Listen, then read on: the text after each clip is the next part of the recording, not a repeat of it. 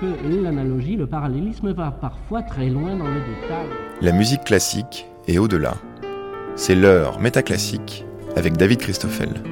Musique des sphères, consonance des harmonies naturelles, bienfaits moraux de la musique, on hérite de Pythagore toutes sortes de très grandes idées sur la musique, des idées très cohérentes entre elles et puis très idéalistes. Alors existe-t-il des visions alternatives de la musique?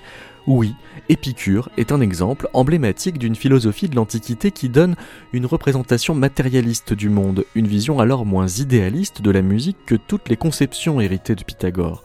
Si on sait qu'Épicure a écrit un traité sur la musique, même si on ne dispose plus de ce texte, on peut tout de même s'en remettre aux écrits sur la musique des disciples d'Épicure pour s'en faire une idée. La musique y est associée au plaisir, mais alors que le plaisir est un critère du bien dans les conceptions épicuriennes, le plaisir pris à la musique, lui, est encore un plaisir un peu trop accidentel pour avoir la moindre portée morale. Alors pour mieux comprendre ce que pourrait être une pensée épicurienne de la musique, nous recevons le spécialiste de philosophie médiévale Aurélien Robert, directeur de recherche au CNRS. Il s'intéresse à l'évolution de la pensée épicurienne au Moyen Âge en signant aux éditions Fayard l'essai Épicure aux enfers.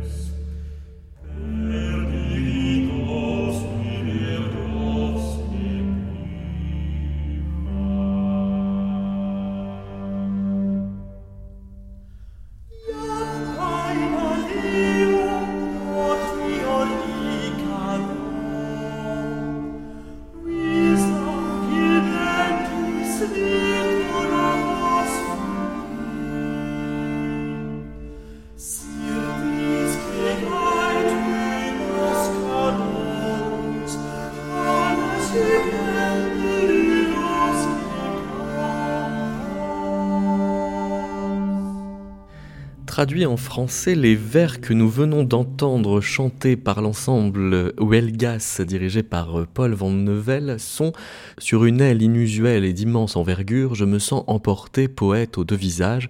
À travers l'espace éthéré, je prends congé du monde et dépassant la haine, je vais laisser les villes.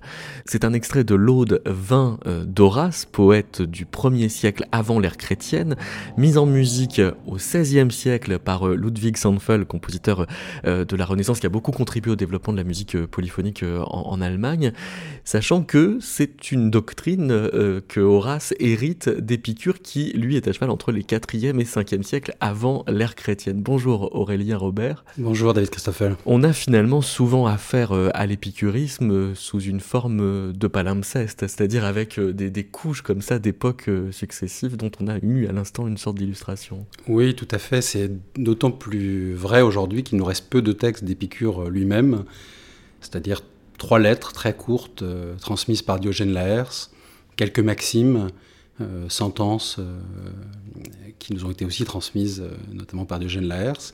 Sinon, ce sont que des sources indirectes et qui, à chaque fois, filtrent évidemment sa pensée. Et c'est vrai qu'Horace, en particulier, va jouer un rôle, disons, dans la réception de la figure d'Épicure plutôt que de sa pensée, puisqu'on va l'associer à, un des vers d'Horace, où il se dit euh, lui-même euh, membre des pourceaux d'Épicure, euh, avec la peau bien, bien soignée. et donc c'est l'image qui va rester des épicuriens, des pourceaux, des, enfin des disciples d'Épicure en tout cas, comme des, des pourceaux qui se qui se laisse aller, disons, au plaisir, à la chair, euh, plaisir sensuel. Donc, euh, en faisant la, promotion euh, d'Épicure, il en a fait surtout la promotion d'une image complètement fausse. Oui, oui, c'est ça. Enfin, pas totalement fausse, au sens où Épicure vante en effet le, le rôle fondamental du plaisir, notamment en éthique. C'est-à-dire que pour lui, ça reste un critère très important, disons, pour savoir comment s'orienter et agir. Euh, parce qu'on ne peut pas se tromper avec le plaisir. C'est un des arguments d'Épicure, quand on éprouve du plaisir. C'est un critère de vérité. C'est un critère de vérité. On ne peut pas se, on peut pas se dire tiens, euh, est-ce que j'éprouve vraiment du plaisir ou non?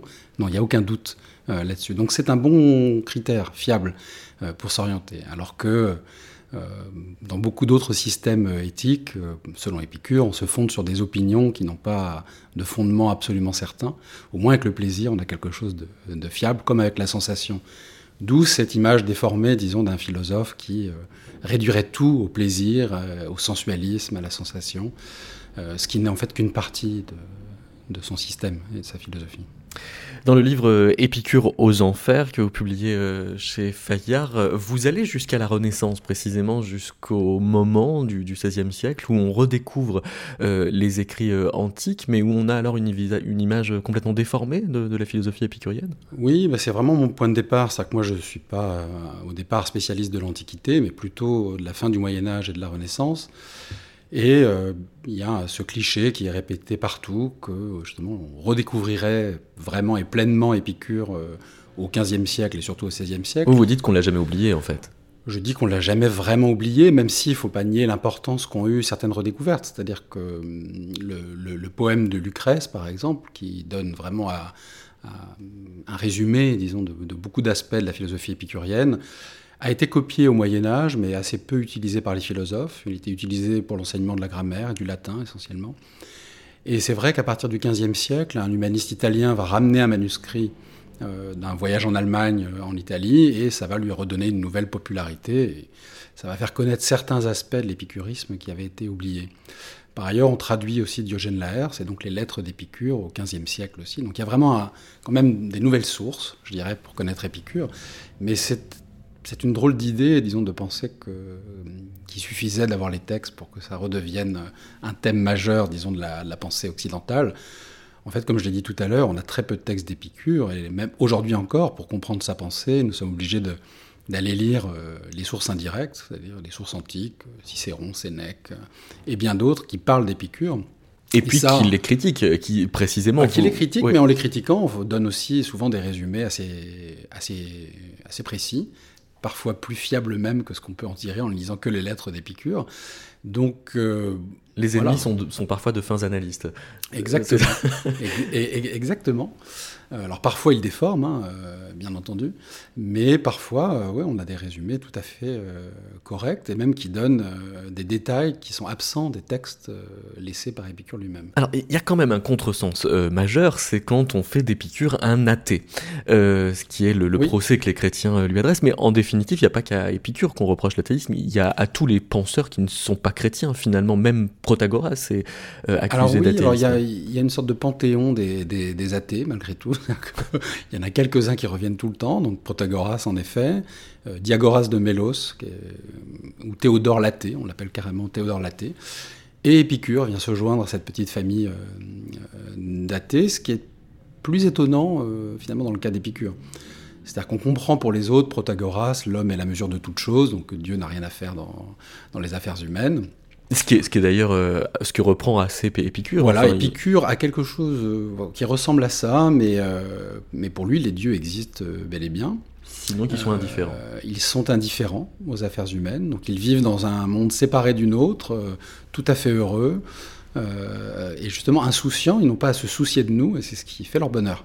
Il y a une très belle phrase de la lettre à Ménécée que vous relevez est impie non pas celui qui abolit les dieux de la foule, mais celui qui ajoute aux dieux les opinions de la foule. Oui, bah ça c'est assez caractéristique de la, de la pensée d'Épicure. Pour lui, le, le, premier rôle de la philosophie, c'est justement de nous débarrasser d'un certain nombre d'opinions qui sont la source de crainte, de peur, euh, ou disons euh, d'émotions passablement négatives, disons, et qui nous empêchent de jouir justement du plaisir. Pour euh, se renseigner sur la philosophie euh, d'Épicure, on peut aussi s'en remettre euh, à, la lecture d'un épicurien qui va beaucoup nous, nous, aider dans cette émission pour repérer les rapports entre l'épicurisme et la musique. C'est Philodème, qui lui reconnaît finalement Épicure comme faisant une sorte de théologie matérialiste, on pourrait le dire comme ça? Oui, on peut le. C'est-à-dire que Philodème, euh, qui est d'origine euh, proche-orientale, disons, mais qui a été formé euh, à Athènes par un des scolarques de l'école d'Épicure, Zénon de Sidon, s'installe dans le sud de l'Italie, on y reviendra tout à l'heure. Et c'est finalement un des épicuriens, disons, qui a laissé le plus d'ouvrages. Et sur divers sujets, mais notamment sur les dieux, sur la, sur la théologie. Et c'est vrai qu'on on comprend mieux finalement euh, ce qu'Épicure pensait des dieux euh, à travers Philodème et quelques autres d'ailleurs, mais notamment de Philodème. Et on, a pu parler, oui, de théologie matérialiste, c'est-à-dire qu'il y a bien une théologie, on peut tenir un discours euh, sur les dieux. Alors pourquoi matérialiste? C'est qu'on explique finalement notre pensée justement des dieux par des phénomènes purement naturels qui vont bien avec le matérialisme, disons, d'Épicure. Alors, euh, vous dites qu'il y a une sorte d'âge d'or euh, de, l'épicurisme au deuxième siècle, euh, de l'ère chrétienne pour le coup, dans, cette, dans, ce Proche-Orient, et il y a une province romaine qui est la Syrie, où il y a une province qui s'appelle Comagène, dont la capitale est Samosate, où se trouve le Lucien de Samosate, qui est un, pamphlétaire, qui fait des, écrits satiriques, dont Philosophe à vendre, qui met donc en vente des philosophes. C'est Zeus et Hermès qui mettent en vente les philosophes.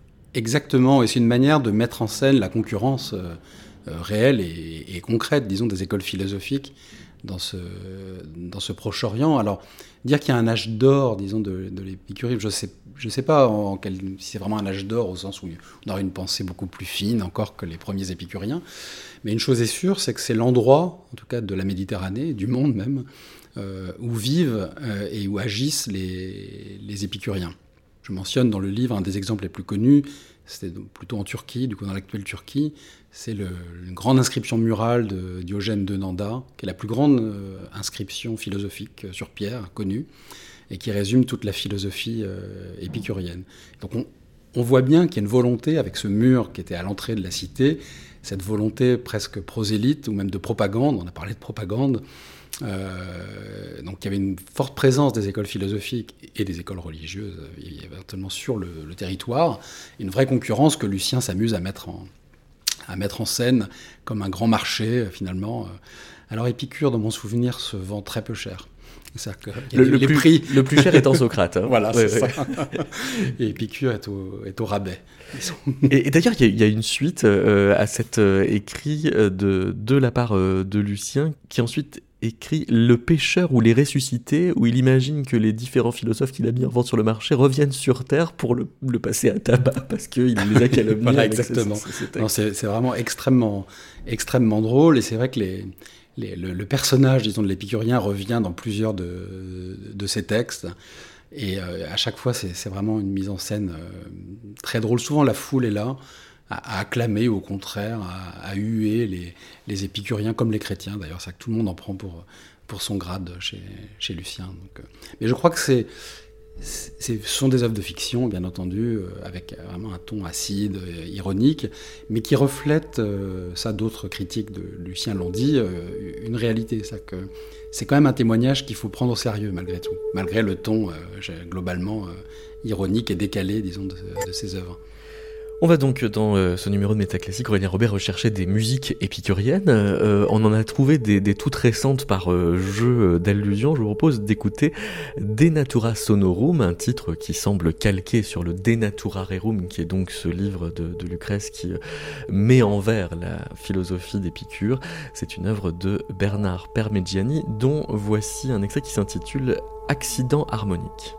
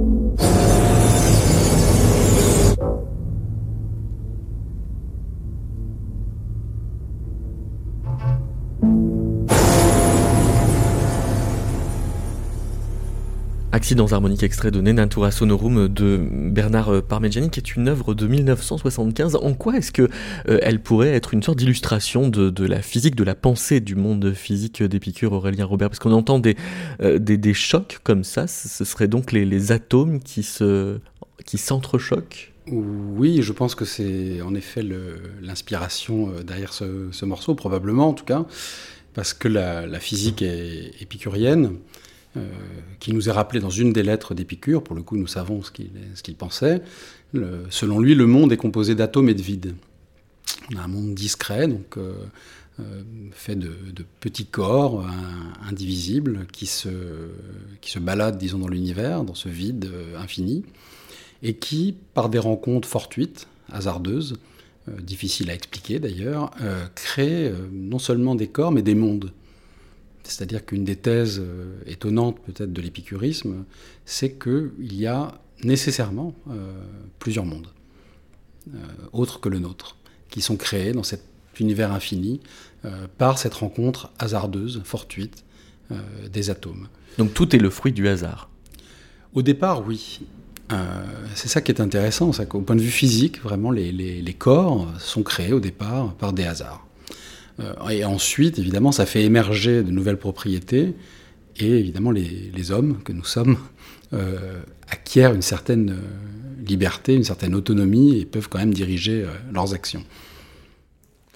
Il y, a un écrit de, Plutarque euh, qui euh, évoque un épicurien qui euh, explique ne pas aimer les critiques musicaux. Enfin bon, on n'avait pas l'expression critique musicaux à l'époque, mais, mais, en tout cas ceux qui font discours sur la musique, parce que ce sont autant de personnes qui en rationalisent les effets, là où dans la pensée d'Épicure, donc les effets de la musique sur l'auditeur ne peuvent être que accidentels.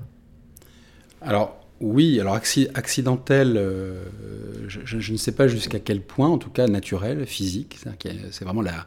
Mais donc aléatoire euh, Alors, en, partie oui, je pense, puisque ce sont des flux euh, d'atomes qui viennent s'entrechoquer jusqu'à nos oreilles, disons. Mais dans ce, passage, alors plus tard, c'est un peu comme le Lucien, si vous voulez, ça, lui aussi c'est un pamphlétaire, euh, moins ironique, un peu plus sérieux, un peu plus, euh, un peu plus grave dans, son propos, mais qui euh, s'en prend dans plusieurs pamphlets que nous avons conservés de lui à Épicure ou à ses disciples. Il y a un traité contre Colotès. Alors c'est vrai que la pensée d'Épicure lui-même sur la musique, nous la connaissons que de manière indirecte. On sait qu'Épicure a écrit un traité qui s'intitule Sur la musique. Donc il a dédié tout un, un, traité euh, à la question, mais on l'a perdu. Mais on l'a perdu. Il est mentionné dans une liste d'œuvres qui nous a été transmise par Diogène Laërce, euh, donc vraiment sur la musique, mais euh, il est perdu. Donc, mais certains l'ont lu et nous en parlent? Alors oui, on en parlera peut-être tout à l'heure. Philodème lui-même a écrit un traité sur la musique, je pense qu'on en parlera plus longuement. Mais évidemment, dans les critiques, alors Plutarque, Cicéron et d'autres, évidemment, évoquent cette question du rapport d'Épicure et des épicuriens à la musique. Alors pas seulement à la musique, mais aussi à la poésie et, euh, plus généralement aux, arts. Qu'un des clichés euh, dans ce qui m'intéressait de la réception d'Épicure et des clichés autour de lui, donc on a parlé de l'athéisme, etc.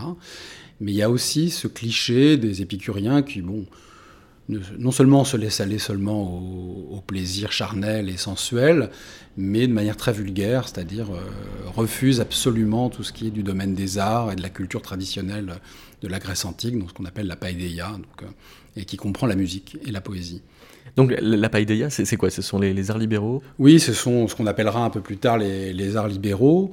Euh, c'est-à-dire que c'est vraiment l'éducation de, base, si je puis dire, d'un bon citoyen, de, de l'honnête homme, disons, grec et euh, qu'on va appeler euh, ensuite art libéraux et qui comprend euh, ce qu'on appellera encore après en latin le trivium et le quadrivium, c'est-à-dire les trois voix et les quatre voix qui sont complémentaires, donc la rhétorique, la grammaire, la dialectique pour le trivium, et puis les, le quadrivium sont les sciences plutôt mathématiques, donc qui comprennent l'arithmétique, la géométrie, la musique et l'astronomie en gros. Et donc, le paradoxe, c'est que Épicure fait une philosophie euh, du plaisir dans laquelle euh, le plaisir musical est beaucoup plus ambigu que ça, au sens où la musique ne fait pas toujours plaisir dans l'idée d'Épicure. Alors voilà, c'est ça. pour lui, euh, contrairement au cliché, il ne refuse pas du tout la musique, encore moins le plaisir musical.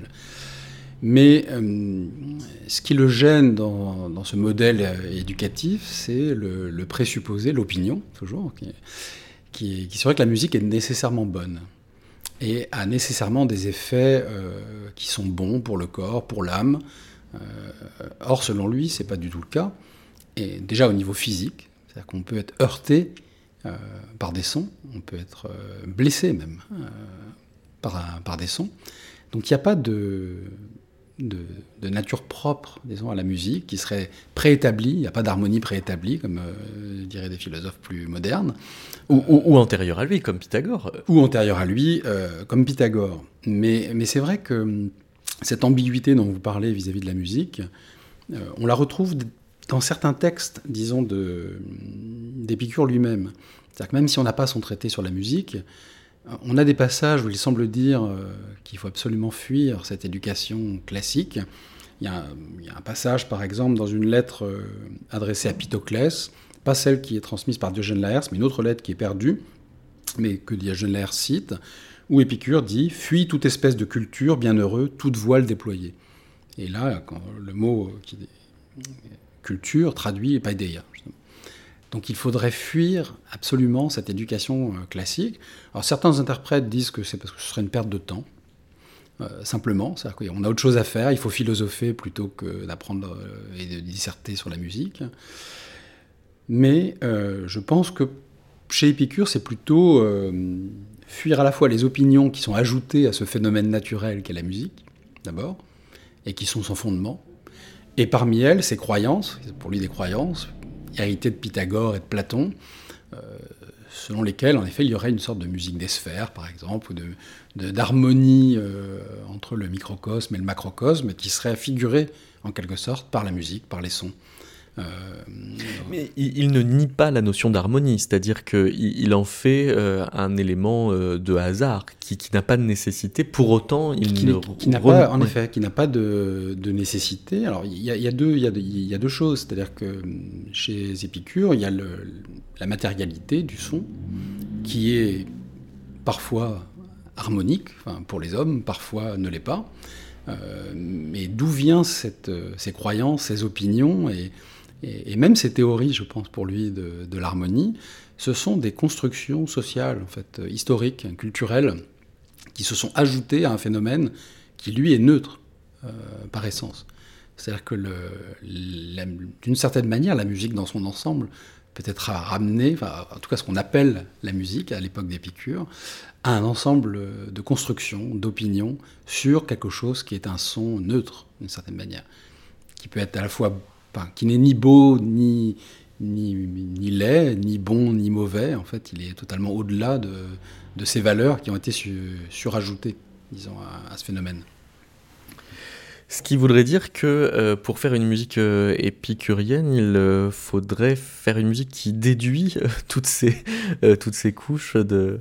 Alors, pas vraiment, parce qu'il y a des choses agréables dans les constructions historiques, sociales et, et culturelles. Mais Épicure le, dit à plusieurs reprises, ça nous empêche parfois d'entendre ce qu'il appelle le cri de la nature, donc on revient au son, mais euh, c'est l'expression qu'il utilise, c'est-à-dire que euh, toutes ces couches finalement de, que, l'histoire humaine a ajoutées euh, à la nature, disons, nous empêchent parfois d'entendre la nature elle-même. Et donc, pour le cas de la musique, c'est précisément ça qui, l'ennuie, c'est de, c'est comme un filtre finalement. C'est-à-dire que, nous, par exemple, nous ne recherchons que l'harmonie telle qu'elle est établie par, euh, par les pythagoriciens, donc avec euh, toute une théorie, en effet, des, rapports, euh, des proportions, mais qui, voilà, qui est une construction historique et sociale pour lui. On pourrait tout à fait apprécier d'autres types de sons si on avait une autre histoire. par exemple, le chant des oiseaux? Alors, par exemple, ça c'est l'exemple que, que, que, prend Lucrèce, en effet, dans le De Natura Rerum, pour expliquer justement ces deux couches dans la musique. C'est une couche naturelle euh, qui au départ est, liée à l'imitation de la nature. C'est-à-dire qu'on a commencé, selon lui, à faire de la musique en imitant ce cri de la nature, justement, notamment le chant des oiseaux, mais toutes sortes de sons de la nature. Il mentionne aussi le vent qui s'engouffre dans les roseaux, qui aurait euh, incité l'homme à créer la flûte, par exemple. Donc on a euh, vraiment cette interaction au départ entre la nature et les premières, enfin, les premières interventions, disons, euh, humaines.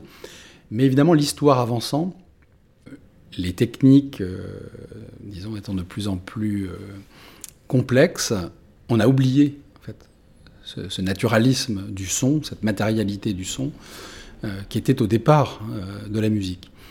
Euh, on va revenir sur euh, les, oiseaux dans, un moment, mais je voudrais faire d'abord euh, un, détour par une œuvre qui s'appelle Epicurus, et qui alors paradoxalement a que des sons pas très naturels, puisque c'est une œuvre d'un compositeur américain qui s'appelle Curtis Rhodes, qui s'est spécialisé dans la synthèse granulaire. Mais alors c'est pas un hasard non plus qu'il faille en passer par là pour se déprendre de l'héritage des harmonies pythagoriciennes, précisément de la gamme à 7 ou 12 tons. Exactement.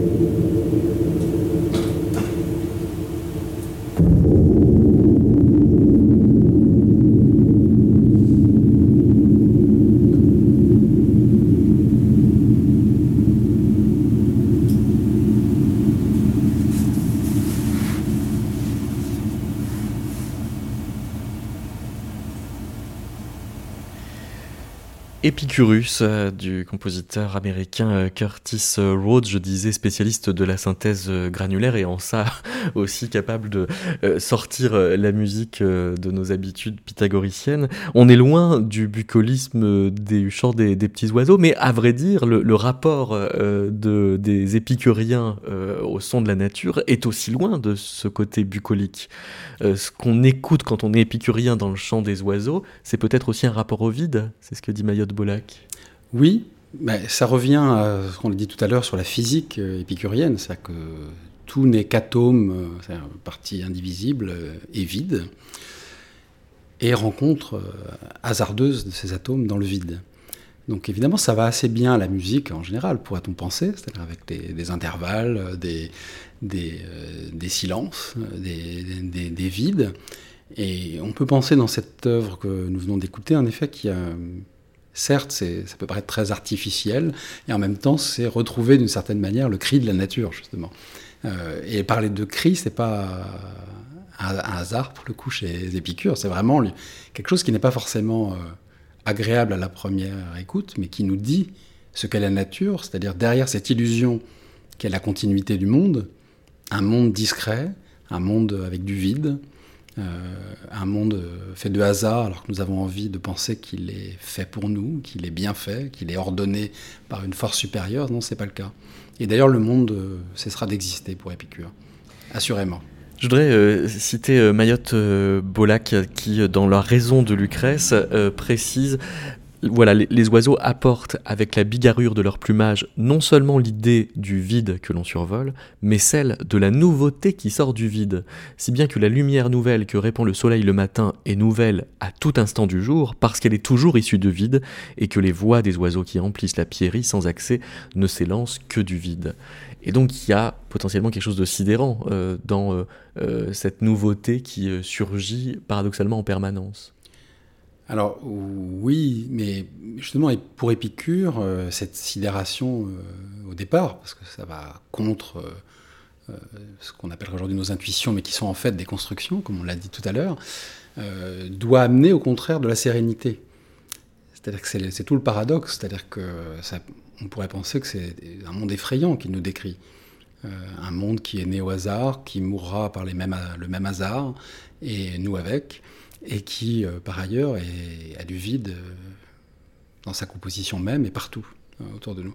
Mais selon lui, c'est en pensant les choses comme ça, dans, leur brutalité presque, qu'on peut échapper justement aux opinions qui ont été construites, notamment par les religions, sur cette idée, disons, d'un monde harmonieux, justement, et d'un monde à l'harmonie préétablie par un démiurge, par exemple chez Platon, et par le, disons, un Dieu tout-puissant chez, les chrétiens dans les religions monothéistes. Pour lui, ça, c'est vraiment une opinion qui nous empêche d'être heureux.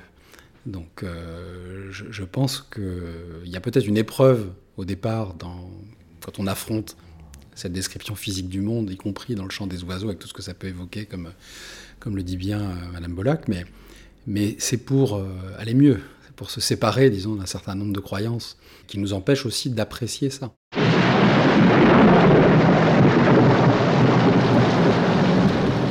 Aurélien Robert, qu'est-ce qu'un épicurien entend quand il entend le son de la foudre, qui est un son de la nature?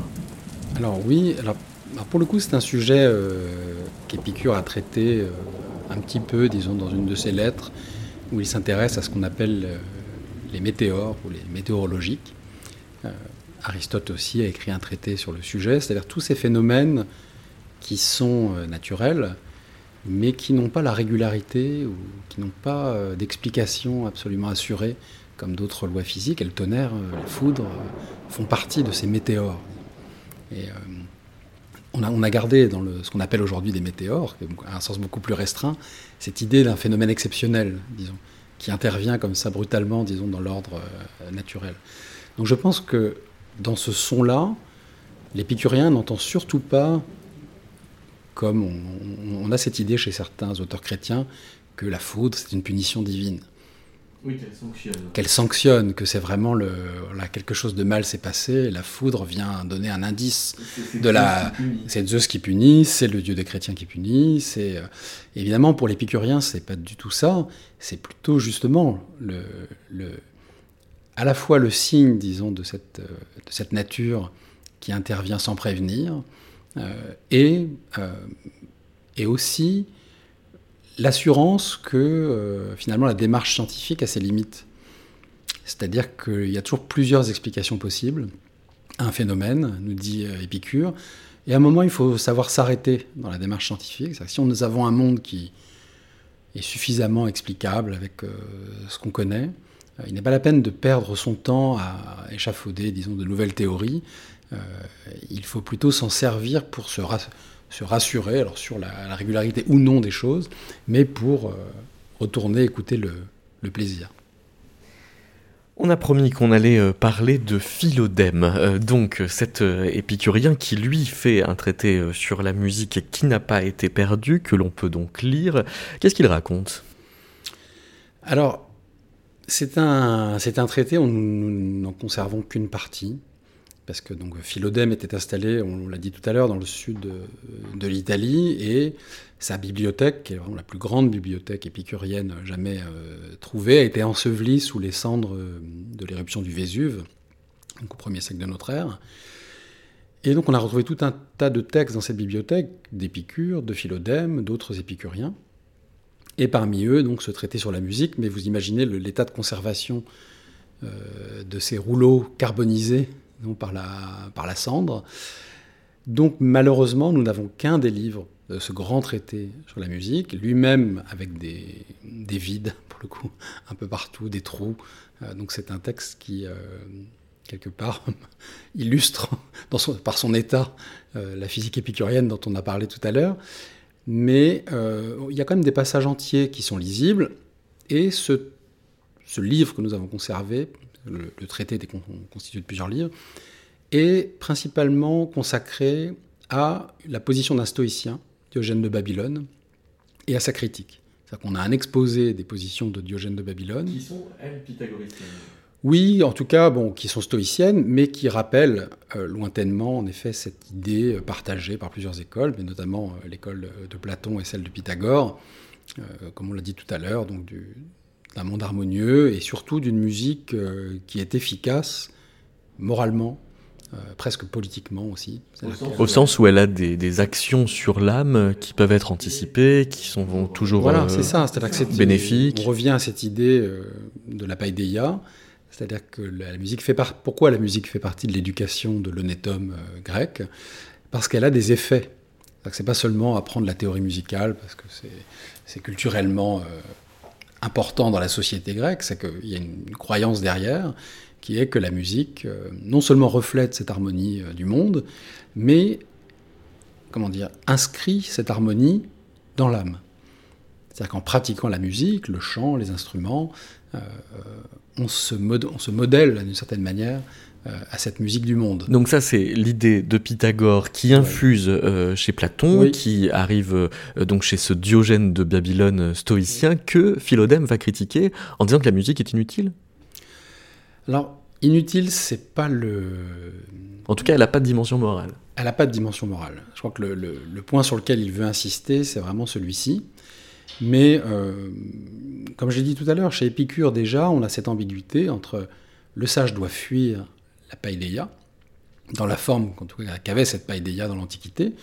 Mais euh, il dit ailleurs, et je peux citer un passage pour le coup d'Épicure lui-même, il dit Le sage sera plus charmé que les autres par les spectacles, y compris musicaux.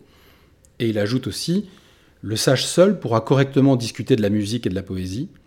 En pratique, il ne composera pas de poésie. il ne parle pas de la musique que de la poésie. Mais je crois que ça, ça résume un peu ce que Philodème va essayer de développer, d'une certaine manière. C'est-à-dire, ce qui le gêne, c'est cette idée de la païdéia, d'une éducation morale et politique par la musique. En revanche, il y a bien un plaisir musical, il y a un plaisir à écouter des sons, à écouter de la musique. Alors quand, quand Épicure disait que le sage a une sorte de position à part par rapport à César et à la musique en particulier et aussi à la poésie, c'est pas que le sage est capable d'entrevoir justement cet ordre, euh, harmonieux du monde, c'est au contraire qu'il est capable de retrouver derrière ces constructions théoriques le vrai plaisir de la musique, qui est un plaisir qui est, euh, l'expression n'est pas d'Épicure bien sûr, par-delà euh, le bien et le mal, hmm. pourrait-on dire. Mais euh, puisque voilà, vous me tendez la perche avec la référence à, Nietzsche, si on se fait une image un peu dionysiaque d'Épicure, comment est-ce qu'un philodème va entendre la musique des bacchanales et, et, la musique associée à ces trans-là? Alors, il y a un passage du, traité où il refuse aussi ça. C'est-à-dire qu'il mhm. pense que c'est pas la musique elle-même qui nous met en transe. C'est en fait, c'est le rite euh, lui-même? Alors, évidemment, ça contribue parce que c'est un effet physique. Donc, ça, il ne nie pas l'effet physique de la musique sur le corps. Euh, mais je crois qu'il y a toujours cette idée d'un double niveau. Un niveau euh, physique, où là, il y a des effets de la musique, incontestablement bon ou mauvais, ça c'est indifférencié au départ. Et après, un certain nombre de constructions, religieuses ou non, des croyances, disons. Et c'est plutôt cet aspect-là qui va nous mettre en transe. Enfin, si je comprends bien le texte de Philodème, qui n'est pas toujours absolument, euh, absolument clair, c'est marrant parce que c'est assez concordant avec ce que dit Gilbert Rouget, le l'ethnomusicologue dans la musique et la trance, cette idée finalement que c'est euh, effectivement le dispositif, euh, sans doute davantage que la musique, qui va produire. en tout cas, c'est comme ça que je comprends ce, passage dans le, dans le traité sur la musique de, de Philodème, mais on peut probablement l'interpréter de, de, diverses manières, mais c'est ainsi que je le comprends en tout cas. Ça reste du divertissement, donc, et c'est à ce titre-là qu'on ne peut pas trop projeter dessus. Alors, dit, je ne sais pas si le terme de divertissement conviendrait à, à, l'époque. Enfin, euh, après, le, philosophe que je suis en, entend Pascal avec le divertissement, et donc cette critique chrétienne, disons, du, du, divertissement. Euh, je crois que Épicure ne nierait, enfin, ne pas l'intérêt des divertissements euh, en, tant qu'ils sont plaisants. Seulement, il faut exactement les, évaluer disons, selon leur, euh, leur nature. C'est-à-dire que, précisément, ce ne sont que des divertissements. Et ça, c'est euh, quelque chose qui revient toujours dans l'éthique d'Épicure, c'est-à-dire que ce sont des plaisirs naturels, puisqu'il y a cette naturalité des sons, mais qui sont probablement non nécessaires. C'est-à-dire qu'on peut en, goûter, mais le sage doit savoir aussi s'en passer. C'est-à-dire que euh, un monde sans ces musiques euh, humaines, disons, euh, ne serait pas nécessairement un monde malheureux pour lui. Les oiseaux suffiraient peut-être. En 1977, on a envoyé euh, la sonde Voyager euh, avec euh, un disque sur lequel on a mis ce que les proches des ingénieurs de l'espace de l'époque pensaient être le meilleur de l'humanité en matière de musique. Dedans, il y avait la cinquième symphonie de Beethoven et un groupe d'artistes a fait paraître il y a une dizaine d'années un album qui s'appelle Scramblers of Hearts où se trouve un certain nombre d'enregistrements que les extraterrestres auraient pu remixer avec ce disque. Et là, on a peut-être une image de la musique suffisamment anarchiste, on pourrait pour avoir quelque chose en ça d'épicurienne, je propose d'écouter.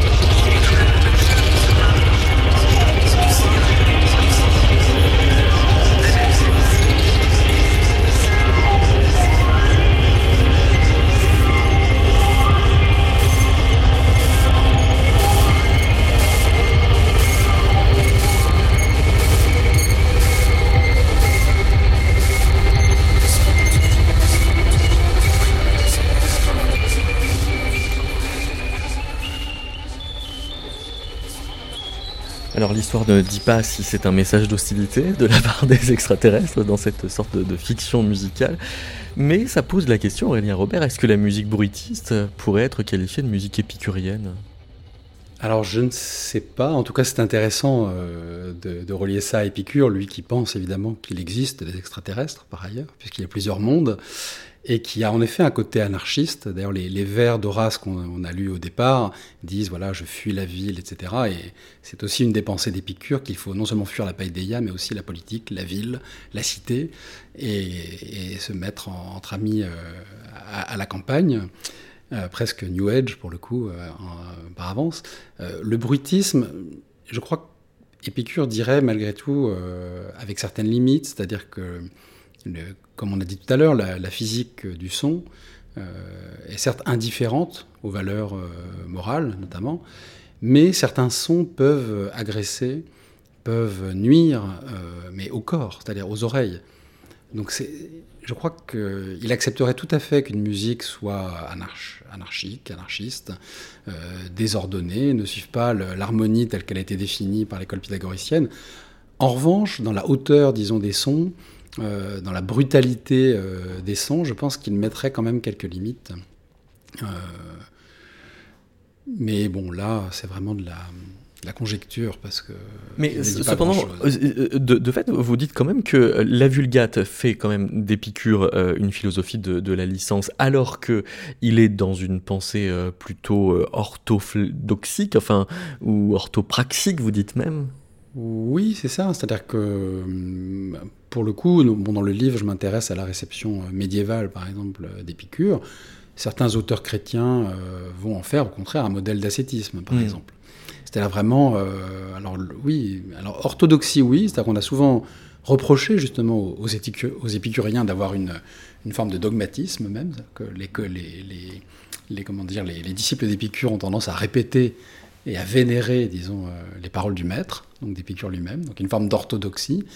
Mais c'est une philosophie qui est orientée vers la pratique, et en ce sens-là, oui, il y a une forme d'orthopraxie, c'est-à-dire qu'il faut régler sa pratique, la régler donc sur le plaisir, comme on l'a dit, mais aussi euh, la régler, disons, sur cette, euh, ce qu'on a appelé le calcul, disons, des désirs, savoir se limiter à, des désirs qui sont naturels et nécessaires, en gros.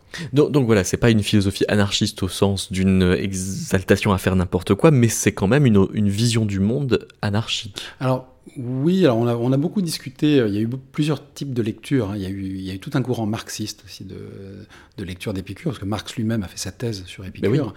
Donc euh, on, on, a des lectures marxisantes, disons, Bon, il y a peu de choses dans les textes d'Épicure qui permettent cette lecture. sinon le matérialisme, quand même. Sinon le matérialisme, bien sûr, mais en tout cas, dans ses conséquences politiques, c'est moins clair. Alors qu'une lecture anarchiste, oui, me semble plus pertinente en un sens, parce qu'il y a ce, il y a cet adage qui lui est attribué, notamment par Plutarque, qui est de euh, cache ta vie, ou vie cachée, on peut traduire de, deux façons, qui euh, consiste justement à vivre en dehors de, la police, de la cité euh, grecque, qui, pour Épicure, n'est pas capable d'assurer le bonheur de, ses citoyens. C'est-à-dire que la vie urbaine est la vie justement de l'opinion, de la croyance, euh, des goûts artificiels, disons. Et, euh, et, on a quelques passages où Épicure nous dit euh, bon, si vous vivez dans un endroit où il y a des lois, vous avez tout intérêt à les suivre pour pas pour être tranquille, disons. Mais il n'y a aucune nécessité à ces lois. Hmm. C'est-à-dire qu'il il est très sceptique en fait sur le, droit positif. De, même que les épicuriens vont être euh, sceptiques sur les autres religions, parce qu'on a, commenté en début d'émission comment les chrétiens euh, taxaient les épicuriens d'être des athées, mais euh, il y a un épicurien qui s'appelle Cels, qui a lui-même fait un traité contre les chrétiens, pour qui les hérétiques ne sont pas les épicuriens forcément, mais justement les chrétiens. Et alors, avec un argument qui consiste à accuser le christianisme d'être une religion dont l'inclusivité serait faussement universelle. Il a cette phrase, et ce goût d'orgueilleuse faction est tel encore aujourd'hui chez les chrétiens que si tous les hommes voulaient se faire chrétiens, ceux-ci euh, ne le voudraient plus.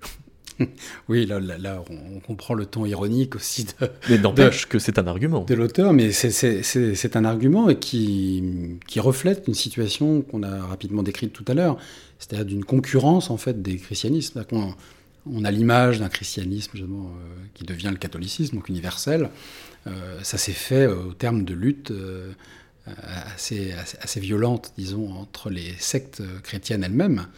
Euh, et au départ, il n'y avait pas d'orthodoxie euh, chrétienne. Elle s'est imposée.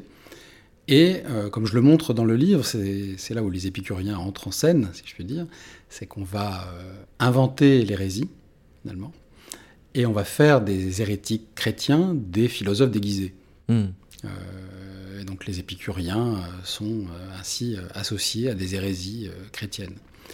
Et quand Cels dit ça, je pense qu'il parle de cette situation-là.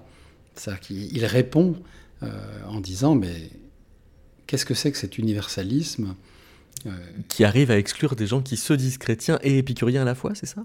Non, mais c'est qu'en fait, la, volonté d'être universaliste, on la trouve euh, dans toutes ces sectes. Ouais. C'est-à-dire qu'en fait, c'est une concurrence des universalistes. Elle, elle s'annule mutuellement. Elle s'annule donc mutuellement. C'est-à-dire que chez les épicuriens, par exemple, euh, dans cette inscription dont j'ai parlé tout à l'heure de Diogène de Nanda, cette inscription murale euh, dans cette petite ville de l'actuelle Turquie, on a vraiment quelque chose comme une forme d'universalisme, c'est-à-dire qu'il invite ses disciples épicuriens à former des petites écoles de par le monde jusqu'à ce que euh, l'épicurisme soit en quelque sorte, non pas la religion, puisque évidemment c'est pas le terme qu'ils utiliseraient eux-mêmes, mais la philosophie mondiale, d'une certaine manière, universelle pour tous, et qui au, nous sauverait des religions. Et les, deux autres monothéismes euh, se sont aussi attaqués euh, aux épicuriens à ce moment-là Oui, alors pour le, dans le judaïsme, c'est à peu près à la même époque, c'est ce qui m'a frappé. Donc je consacre un chapitre euh, aux rabbins, c'est-à-dire aux premières codifications du judaïsme. Au moment de la Mishnah, en effet, on a ce terme qui apparaît, synonyme d'hérétique, qui est donc apikoros au singulier ou apikorsim, et c'est le, terme, l'épicurien devient l'hérétique par antonomase euh, dans, le, dans le judaïsme aussi. Et les textes disent il faut savoir, le juif doit savoir répondre euh, à l'épicurien ça fait partie euh, du, code du bon juif. Quoi, Exactement, il doit savoir répondre à cet épicurien. Épicurien qui est donc un hérétique, on ne sait pas trop si c'est un hérétique juif du coup, mais qui se laisse aller à des croyances, disons, comme on l'a dit tout à l'heure, que Dieu nous aurait laissés seuls sur terre, libres certainement, mais en tout cas euh, sans, euh, sans plan euh, préétabli. Et donc, on a cette critique-là. Quant à l'islam, qui arrive un peu, un peu plus tard, ils ont créé la même catégorie d'hérétiques, mais sans les appeler épicuriens. Ils ont un autre terme pour ça, mais on reconnaît parfaitement la catégorie. Donc, c'est ceux qui se laissent aller au plaisir, euh, ceux qui pensent que les dieux sont soit inexistants, soit euh, indifférents, et donc on a, on, a une homologie comme ça entre les trois monothéismes qui est assez frappant, qui, moi, qui m'a beaucoup frappé et qui va irriguer du coup tout, tout le Moyen Âge. Donc, il y a un mot qu'on n'a pas encore euh, prononcé qui est euh, mis en circulation par euh, Lucrèce, qui va essayer, nous explique-t-on quand on nous fait le cours sur la liberté au cours de, de philo de terminale, de, concilier le déterminisme épicurien et quand même le libre arbitre, c'est le mot du clinamen. Oui. C'est d'ailleurs on, l'a presque entendu dans les musiques qu'on a passées tout à l'heure, mais c'est vraiment le mot clinamen, c'est la déviation. Donc c'est cette déviation des atomes qui dévient de leur euh, mouvement, qui est normalement en ligne droite, nous, disait Épicure, et tout d'un coup, une petite déviation va faire que des atomes vont s'entrechoquer, c'est ainsi que naissent les mondes. Alors, on peut se dire, bon, où est la liberté euh, euh, là-dedans? Chez Lucrèce, il en fait le signe, finalement, en tout cas d'un antidéterminisme. C'est-à-dire que précisément le, fait que les atomes ne suivent pas absolument leur route et déclinent, c'est un argument euh, par analogie d'une certaine manière, mais euh, nous aussi nous faisons décliner le monde d'une certaine manière, euh, par nos choix. Nous imposons aussi le clinamen d'une certaine manière à cette réalité qui n'est pas que si, qui n'est que corporelle en un sens, mais qui, qui inscrit en elle cette, euh, cette liberté. Mais c'est sans doute le, la chose la plus difficile à penser, malgré tout, je trouve, dans l'épicurisme. Dans, On sent qu'ils bataillent un peu avec cette, euh, avec cette notion, euh, mais qui est pour eux fondamentale. Ce Klinamen qui euh, sert de titre à cette œuvre d'Olga et Neuwirth, euh, Klinamen Nodus, que nous allons euh, écouter pour terminer l'émission, interprété par le London Symphony Orchestra sous la direction de Pierre Boulez. Merci beaucoup, Aurélien Robert. Merci à vous, David Christopher. On peut lire donc Épicure aux enfers, Hérésie, athéisme et hédonisme au Moyen-Âge, paru chez Fayard Histoire, et on peut aussi, si on le souhaite, réécouter cette émission sur metaclassique.com.